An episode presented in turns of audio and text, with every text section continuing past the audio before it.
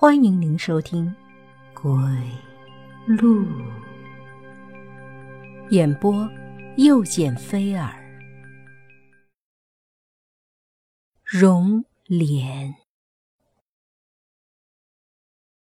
诗琪决定调查一下这件事。终于，他有了些新发现。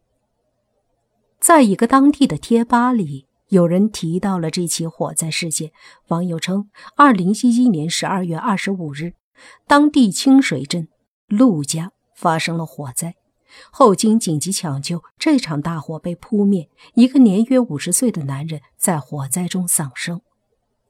网友认为，这名死者其实并非被人烧死，而是被炸死，因为他表哥就是当时验尸的法医。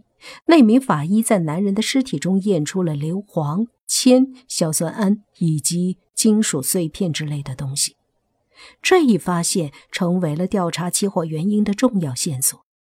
人们推测说，当时临近春节，可能是陆家私藏了易燃易爆的物品，由此导致了火灾。施奇震惊不已。如果真是这样，他之前的假设就有可能成立，是丁岩。用跟杀害肖建明同样的方法杀死了露露的父亲，只可惜当年这起爆炸事件被轻易的当成了火灾处置。另外还有一点引起了施奇的注意：当年爆炸事件发生的时间与炸死肖建明的时间一样，同为圣诞节，而且也是露露的生日。施奇看了看时间，离下午下班还有五分钟。他急匆匆地往露露的办公室走去，决定把这一发现告诉露露。可是，当他快到露露门口时，却看到露露正从办公室里走出来。他面带微笑，几天前的忧郁和悲戚一扫而空。石琪心里狐疑，一闪身躲了起来。直觉告诉石琪，露露的背后可能另有玄机。于是他跟踪了露露。露露住处所在的小区很快到了，施琪赶紧跟了上去。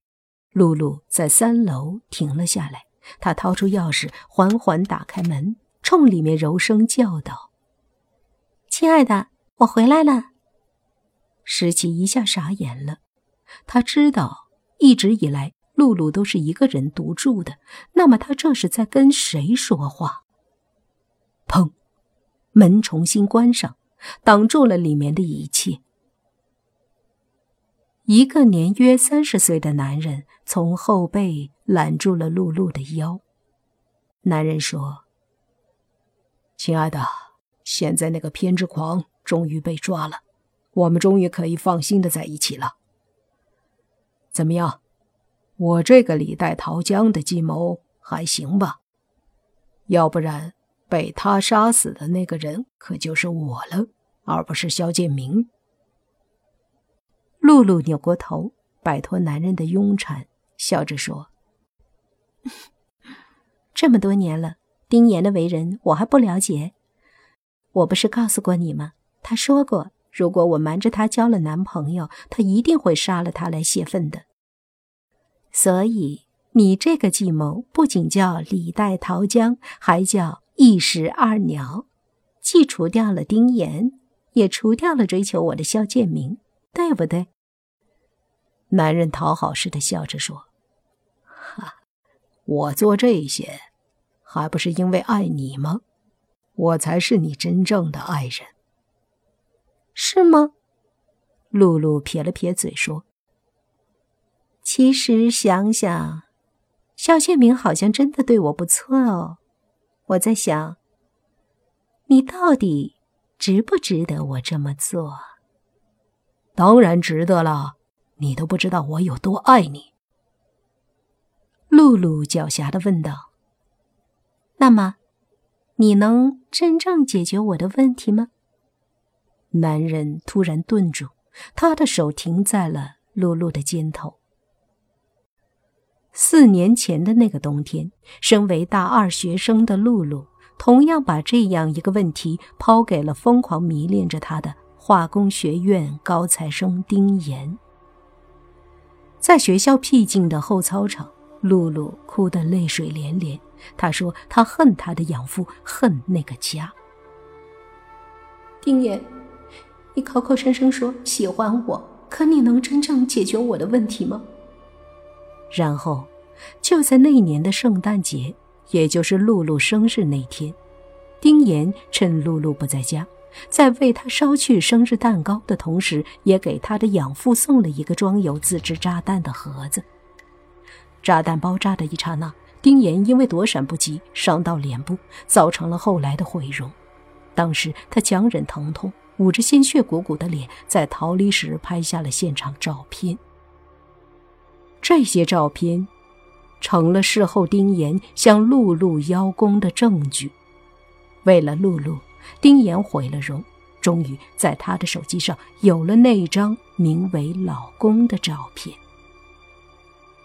没有人真正了解我，所以，也一定没有人。可以真正解决我的问题。露露含混不清的话被男人急促的喘息声吞没，他没能听清，事实上也不愿去想他的话，自然也就和另一个真相以及结局擦肩而过。现在，露露的生活再次恢复了平静。那天跟踪露露后。施琪猜测，露露可能在和肖建明交往的同时，偷偷和另一名男子交往。还没等他弄清楚这名男子的详细情况，男子就在一次车祸中丧生。不过，事后有人怀疑这起车祸是人为破坏刹车所导致的。这一次，施琪从露露的脸上既看不出悲伤，更看不出喜悦。人心有时像是一座深邃的城堡，总有阳光照不到的阴暗处。有些事是露露心中永远的秘密。